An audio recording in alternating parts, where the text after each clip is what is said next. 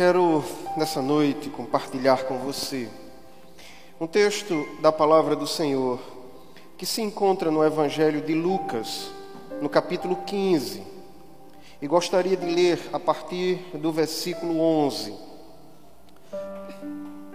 Lucas, capítulo 15, versículo 11. Eu gostaria de ler com você, gostaria que você me acompanhasse nessa leitura. Evangelho de Lucas, capítulo 15, versículo 11. Se você não tem Bíblia, você escuta a leitura. E se você tem Bíblia, você me acompanha.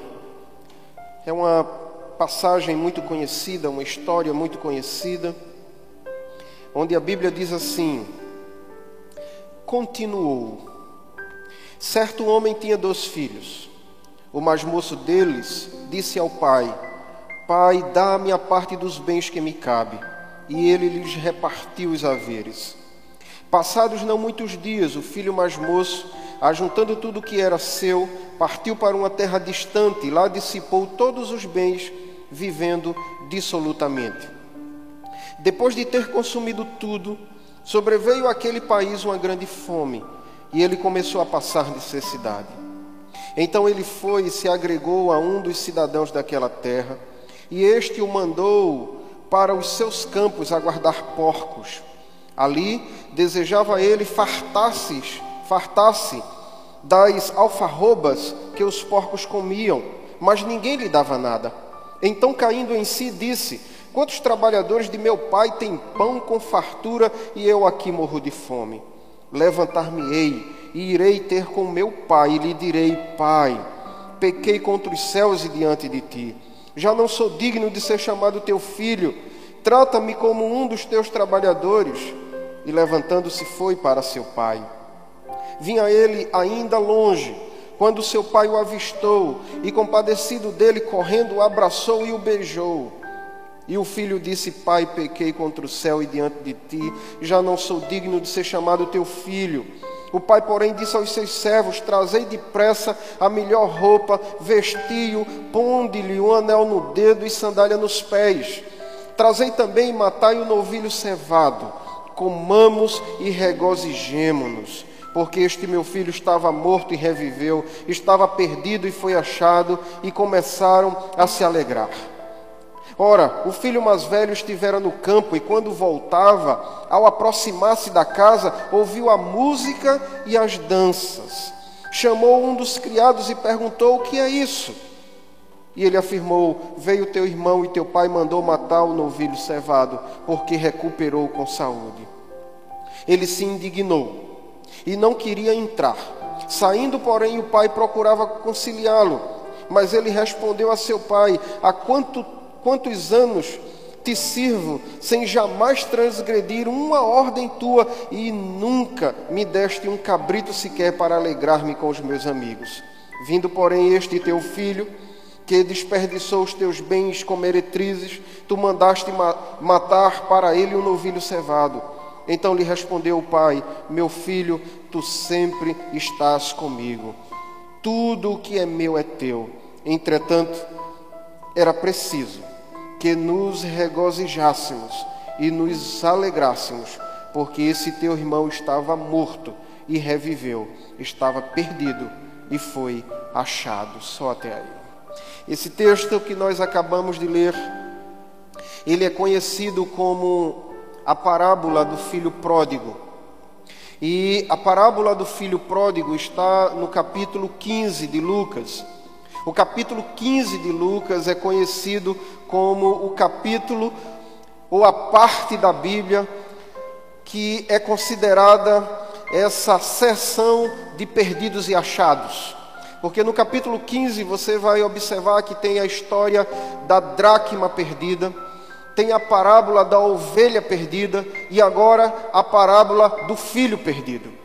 E esse capítulo 15, ele é uma seleção de histórias nas quais ou das quais Jesus está falando para os seus ouvintes, dizendo para os ouvintes essa emergência ou essa urgência que o ser humano tem de entender e de compreender que da mesma forma que esse filho saiu da casa de seu pai e se perdeu no mundo, assim também é a humanidade. Todos nós, sem exceção, Existe no coração de cada um de nós, sem exceção, essa capacidade de sempre sair da casa do Pai, e sempre existe esse Pai, aqui representado por esse homem que se chama Deus, com os braços abertos esperando a nossa volta. A humanidade tem essa doença, essa inclinação, essa prodigalidade e essa inclinação para sair e se perder da visão e do cuidado do Pai. Portanto, nessa noite, eu quero convidar você para pensar sobre isso, sobre essa inclinação que nós temos de sair, de nos distanciarmos da presença de Deus, mas Deus está sempre esperando o nosso retorno. Eu quero que você olhe para esse texto, ele é um texto longo, eu não vou poder, não tenho tempo aqui para explicar todas as lições desse texto, mas eu gostaria de pensar algumas delas para a nossa própria lição, a lição para a nossa vida, para que a gente possa crescer no conhecimento de Cristo. E eu quero que você olhe para esse texto, e ainda no versículo 11, eu quero que você perceba que o texto começa falando e dizendo que esse homem tinha dois filhos. E eu quero falar exatamente sobre esses dois filhos e quero começar falando sobre o filho mais novo. Sobre esse filho que chega para o pai e diz: Pai, eu quero a porção da herança que me cabe. E a Bíblia vai dizer que o pai pega aquilo que cabia ao filho e lhe dá, a porção da herança que cabia ao filho mais novo e entrega a ele. Mas eu sei, você sabe, que os filhos só têm direito à herança quando o pai morre. E isso faz toda a diferença nesse texto. Porque quando o filho pede a herança dele, aquilo que lhe cabe, no fundo, no fundo, o filho está dizendo para o pai que ele morreu. Está dizendo que o pai não tem mais o poder, a posição e a importância para a sua vida. Quando aquele menino diz que quer a sua herança para sair e ir embora, o que ele está dizendo ao pai é que o pai não tem mais importância para ele. E é tão interessante que ele mata o pai em detrimento do dinheiro que ele vai possuir, em detrimento das riquezas que ele tem, em detrimento daquilo que é material. E essa é uma doença também do ser humano, porque o ser humano tem esse olhar e esse coração inclinado para as riquezas, para ouvir o metal, para o dinheiro, e o amor ao dinheiro, a Bíblia já diz que é a raiz de todos os males. Esse menino foi ludibriado, enganado pelo coração, pela mente, pela inclinação do seu corpo, simplesmente porque ele viu diante de si dinheiro e herança, deixou a casa do pai para viver ao seu bel prazer. Portanto, você ouvinte, você que me vê, eu quero dizer a você que o seu coração, como o meu coração, são corações inclinados para deixar o Pai em busca de prazeres da vida e do mundo. Mas eu quero dizer para você também que todas as vezes que nós tomamos esse tipo de decisão, deixando a casa do Pai, indo em busca das riquezas, indo em busca das coisas materiais, todas as vezes que fazemos como esse menino que ganhou o mundo, Todas as vezes que a gente ganha o mundo, a gente perde a alma. Todas as vezes que nós vimos atrás, vamos atrás do mundo, o mundo vai atrás do nosso coração. Todas as vezes que nós nos dedicamos ao pecado, mas o pecado se dedica à nossa vida. Todas as vezes que nós ganhamos o dinheiro, o dinheiro também nos ganha. Na verdade, não tem nenhum problema em ser rico ou ter dinheiro, mas o problema está quando esse dinheiro passa a ser o líder da minha vida, o dono da minha vida, o senhor da minha vida, e foi isso que aconteceu com esse menino. Teve o coração ludibriado, enganado pelo dinheiro. Portanto, muitas pessoas tomaram esse tipo de caminho e se desviaram do Senhor e da casa do seu pai. Se você está nesse caminho, eu quero dizer para você, em nome de Jesus: chegou o dia, chegou a noite, chegou o momento do retorno, chegou a noite da prestação de contas, chegou a noite do quebrantamento, o momento no qual a gente precisa cair na realidade e entender que longe da casa do Pai, a única coisa que sobra para mim e para você é aflição, coração vazio e vida sem rumo. Essa criança, esse menino, esse jovem, pega tudo que tem e a Bíblia diz que vai para uma terra distante. Se você observar o texto, você vai ver que a Bíblia vai dizer que ele pegou o seu dinheiro, a sua herança e foi a uma terra distante. E às vezes eu fico me perguntando por que ele precisava ir a uma terra distante. Ele queria ir a uma terra distante para ficar longe da visão do Pai. Ele não queria dar satisfação da sua vida. Ele não queria dizer para ninguém o que ele estava fazendo. Ele não queria o nome do pai atrapalhando ele na sua vivência. Ele não queria uma família para estar visionando, especulando as suas atitudes. Ele foi para uma terra distante para ele viver absolutamente livre para ele se entregar completamente aos prazeres transitórios do pecado. Ele queria estar longe da sua casa porque ele queria, acima de tudo, vivenciar os seus pecados transitórios do pecado. Esse menino ele vai, ele se ilude com tudo isso. Ele sai com a bolsa cheia de dinheiro e o coração vazio. Ele sai em busca do mundo. Ele sai em busca de preencher essa agonia do seu coração.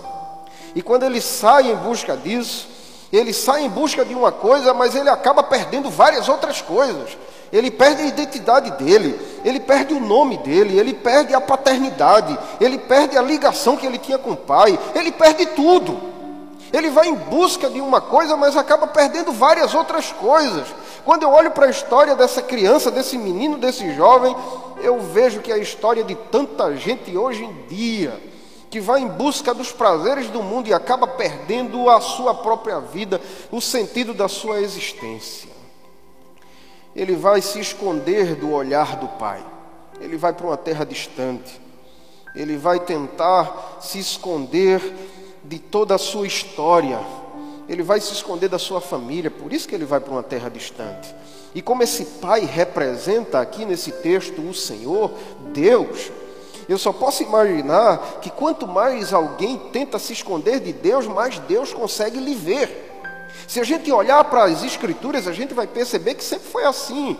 A Bíblia diz que Adão pecou e ele tenta se esconder, mas quanto mais ele se escondia de Deus, Deus chega no jardim e diz: Adão, chegou a hora de acertar as contas.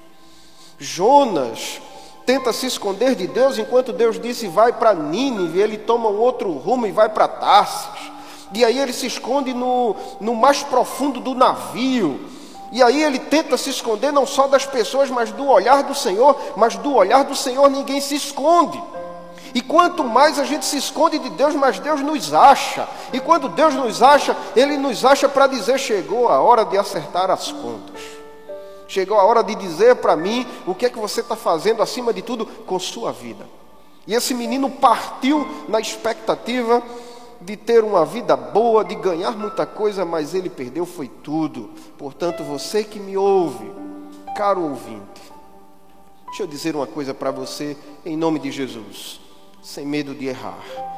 Você pode bater em todas as portas, andar por todos os caminhos, Pode fazer tudo o que você quiser, mas você não vai fugir da realidade de que você precisa do Senhor, de que o seu coração tem um buraco do tamanho de Deus, de que a sua alma tem carência do Senhor. E por mais que você ande e se afaste, Deus vai estar sempre a olhar para você e a dizer para você e a perguntar para você o que é que você está fazendo com sua vida.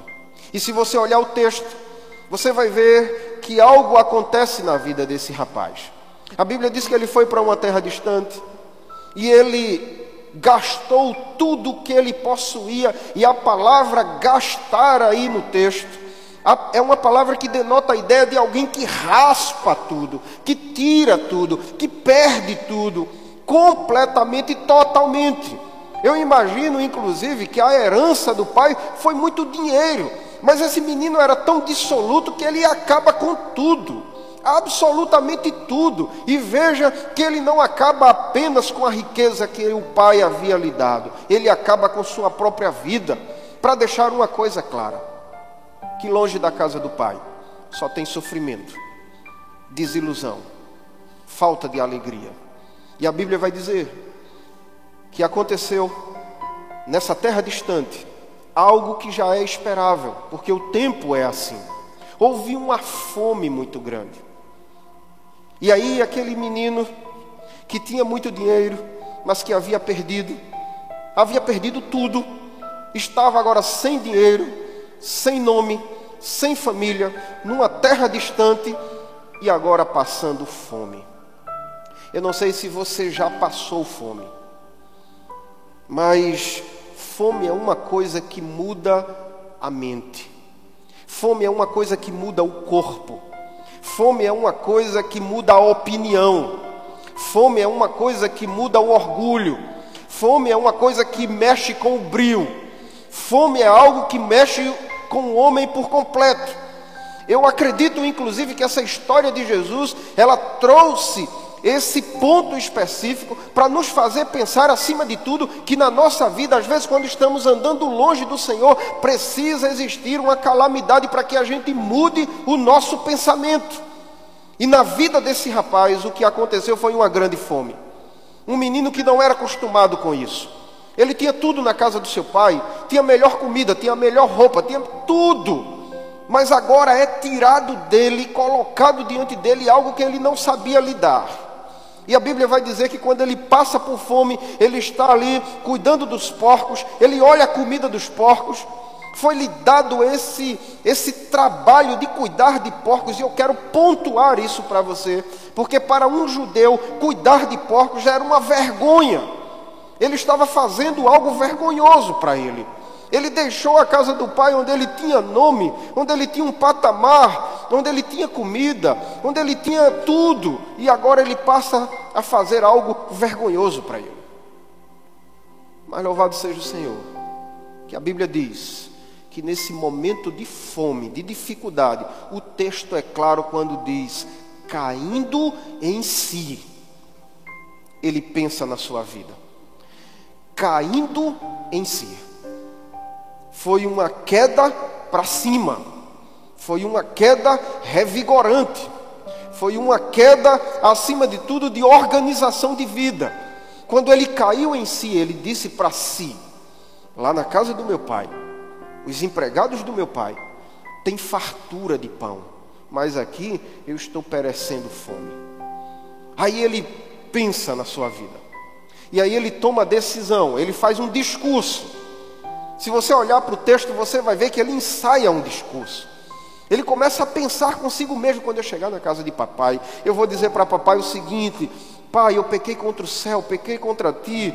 Eu já não sou digno de ser chamado teu filho. Então me aceita como um dos teus serviçais, dos teus trabalhadores. Me aceita. E ele vai pensando nisso, ele vai progredindo nesse discurso, ele vai compreendendo a sua história. E a Bíblia vai dizendo que ele vai voltando para casa. Mas antes de voltar para casa, a Bíblia diz que o pai vê ele de longe. E eu posso imaginar a cena. Eu posso compreender o que estava acontecendo. Aquele homem que viu o filho indo embora com a bolsa cheia de dinheiro e com o vigor de querer ganhar o mundo inteiro, de longe ele vê um rapaz que entra na fazenda, mas agora ele está mudado, já não tem tanto vigor assim. Já é agora um homem que andava às margens da sociedade, um faminto, um homem sem nome. O que entra agora pela porteira da fazenda já não é mais aquele menino que era cuidado pelo pai e pela mãe. Agora é um menino que vivia na sarjeta, que cuidava de porcos. É bem possível que estivesse cheirando a porcos. Faminto, cabelo grande, barba grande um homem que não tinha na sua imagem nada que atraísse o outro, mas quando o pai olha, ele vê o que ninguém vê. Ele vê o seu filho. Mesmo com todo esse aspecto decrépito, ele vê o seu filho. E a Bíblia diz que esse homem não espera. ele corre para o seu filho, de braços abertos. E quando o menino tenta dizer aquele discurso que ele tinha ensaiado durante muito tempo, o pai interrompe esse discurso com um abraço, com um beijo. E ele não ouve aquele discurso do menino. Se você olhar sua Bíblia, você vai ver que aquele homem abraça o seu filho e automaticamente olha para os seus empregados e diz: Trazei sandálias, trazei um anel, trazei roupa, vamos fazer uma festa. Se fosse aqui no Nordeste, seria assim: dava um grito através da cerca, chamava a outra fazenda de lá, vamos lá, traz o bombo, traz o triângulo, o pandeiro, a gente vai cantar a noite toda, vai se alegrar, porque esse meu filho estava morto e reviveu. Veja que a alegria desse pai é uma alegria tão grande que ele não pensa no que aconteceu com o filho, não pensa em castigá-lo, não pensa em prestar contas, a primeira coisa que ele faz é festa. E louvado seja Deus, porque esse homem, ele tomou a decisão certa. Meu filho estava morto e agora está vivo. Essa é a típica figura de Deus. Um ser que às vezes nos vê saindo da casa dele, indo para caminhos tortuosos, mas que fica com os braços abertos, esperando o meu retorno e o seu retorno. E quando a gente volta, o que ele diz para mim e para você é: você estava morto, mas agora reviveu. Portanto, agora é festa.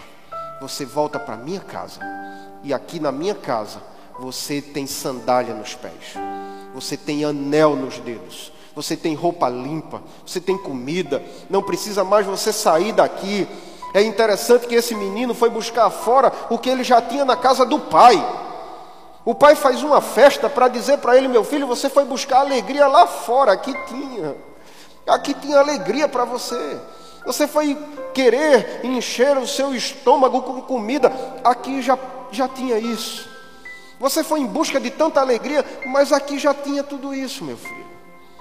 E o pai dá colo, cuidado, nome, roupa limpa. E é isso que Deus quer fazer comigo e contigo. Talvez você já tenha caminhado tanto na direção contrária do Senhor. Eis a noite, o dia e a hora do retorno.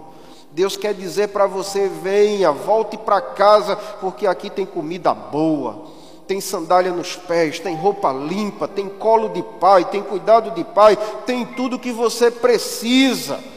Não vá comer a comida do mundo, as lentilhas do mundo. Volte para a casa do Pai. Volte para a sua casa. Deus está olhando, esperando o retorno. Volte para a casa do Pai. Quando eu olho para esse menino, esse jovem, esse é o jovem que representa, é a figura da inconsequência. É a figura do pecado, é a figura de alguém que está envolvido, acima de tudo, pelo pecado. Mas quando eu olho para esse pai, eu vejo esse pai com a capacidade de tratar desse menino, de cuidar dele e de suprir as suas necessidades. Essa é a figura de Deus. E o Senhor quer dizer para você nessa noite: Ele está com os braços abertos, esperando o seu retorno. Mas eu disse para você que eu quero falar sobre os dois filhos. E falei desse menino que saiu de casa, mas que conseguiu retornar à sua casa em tempo hábil. E quando conseguiu retornar à sua casa, o seu pai estava esperando. Mas no versículo 11 fala também do filho mais velho e se você observar, o filho mais velho, ele não sai de casa. E muitas pessoas pensam que o filho mais velho, por não sair de casa, ele é exemplo de um bom filho. Mas se você olhar o texto, esse menino que fica em casa, ele era tão perdido quanto o mais novo. Ele era tão vazio quanto aquele menino que saiu de casa. Ele era tão perdido quanto aquele que deixou a casa do seu pai e foi para o mundo. Se você olhar o texto, você vai perceber que o irmão mais velho, voltando do campo, ele escuta a música e ele pergunta para um dos serviçais o que é está acontecendo. Aí os empregados dizem assim: Foi o teu irmão que voltou. E o teu pai deu uma grande festa. E aí ele vai falar com o pai. E se você observar o texto, a pergunta que o irmão mais velho faz ao pai é a seguinte: o que ele diz ao pai é o seguinte: esse teu filho voltou. Aí eu me pergunto: esse filho não é irmão dele? Por que, que ele diz que é filho do pai, mas não é seu irmão? Ele diz: O teu filho voltou, porque o coração daquele rapaz era um coração angustiado, era um coração perverso, era um coração maligno, era um coração cheio de raiva, de rancor, de mágoa, de ódio, dessas coisas que intoxica a alma, que faz com que o corpo e a mente adoeçam. O coração desse rapaz era um coração perverso, mesmo não saindo da casa do seu pai, era um coração perverso mesmo não deixando a casa do pai, era um coração, era um rapaz cheio de mágoa e de rancor e de ódio. Mesmo estando na casa do pai, ele não era um exemplo, acima de tudo, de filho e de irmão, que precisava de Deus, da mesma forma daquele menino que saiu. É interessante, se a gente for observar a história desse menino, existem outras coisas no texto que a gente precisa ressaltar. A Bíblia vai dizer que ele diz para o pai assim: Esse teu filho, ele pegou a herança, saiu, gastou toda a herança com prostitutas, com meretrizes. Mas eu estive aqui durante esse tempo inteiro e eu nunca matei nem sequer um cabrito para me alegrar com os meus amigos. Olha aqui para mim, deixa eu dizer uma coisa para você. Esse rapaz estava na casa do seu pai. Ele tinha tudo absolutamente tudo o que alguém gostaria de ter, mas mesmo assim ele não era capaz de se alegrar. Ele tinha um cabrito, mas ele não conseguia fazer daquele cabrito uma refeição para se alegrar com seus amigos. Ele tinha tudo, mas ao mesmo tempo não tinha nada. O que eu quero chamar a atenção é para o fato de que existem pessoas, às vezes, que estão na igreja, ou mesmo que não estejam na igreja, mas que olham, veem, percebem, escutam a palavra, as pregações, os louvores. Tem pai crente, tem mãe crente, tem família crente, tudo crente, mesmo vindo para a igreja, mesmo ouvindo tudo, mas o coração está longe do Senhor. E para esses que têm o coração longe de Deus, mesmo dentro da igreja, é o momento do retorno também. Não são aqueles que vão embora, que precisam voltar, mas são aqueles que, mesmo estando, o coração está distante. E é para esses, são para esses que eu quero falar nessa noite. Para você que me ouve, para você que até tem um orgulho próprio, para você que se vê como algo, como alguém que não tem nada a se envergonhar. Mas se você tiver o coração longe do Senhor, é hora do retorno. E o retorno nessa noite é para ter uma vida no altar do Senhor, uma vida nas mãos de Deus. Às vezes a gente está em um lugar, fisicamente, mas o nosso coração e a nossa mente está distante. Deus quer nos chamar nessa noite. E Deus só nos quer por completo, inteiro, corpo, mente, alma, espírito, tudo. Deus quer você por completo. E eis a noite, eis o momento do retorno para a casa de Deus, para a presença de Deus. Eu quero que você olhe para o texto e eu quero ler apenas o versículo 32 desse texto, onde diz assim: Entretanto, era preciso que nos regozijássemos e nos alegrássemos, porque este teu irmão estava morto e reviveu, estava perdido e foi achado. Essa ou essas são as palavras do pai, que está dizendo para o irmão mais velho. Mas eu acredito, inclusive, que o pai, quando fala de perdido, quando fala de morto, ele não está falando apenas para o irmão mais novo, ele está falando para aqueles que um dia se perderam na vida. E se você está nessa condição, quero chamar você, desafiar você, convocar você para retornar ao convívio com o Senhor. E quando você retornar ao convívio com o Senhor, você pode ter certeza que haverá festa que haverá gozo, que haverá alegria, porque Deus, Ele se alegra quando nós nos convertemos do, do nosso mau caminho, quando nós deixamos o pecado para trás e vamos em sua direção. Pode ter certeza que um dia que você atentar para isso e retornar à presença do Senhor, festa haverá na presença de Deus. E você vai perceber que a sua vida vai mudar, que o seu coração vai mudar, que a sua perspectiva vai mudar, porque você estará na presença do Senhor. E aí você vai ter sandália nos pés, anel nos dedos, roupa limpa e colo e casa do Pai. Pense nisso. Que o Senhor nos abençoe. Em nome de Jesus.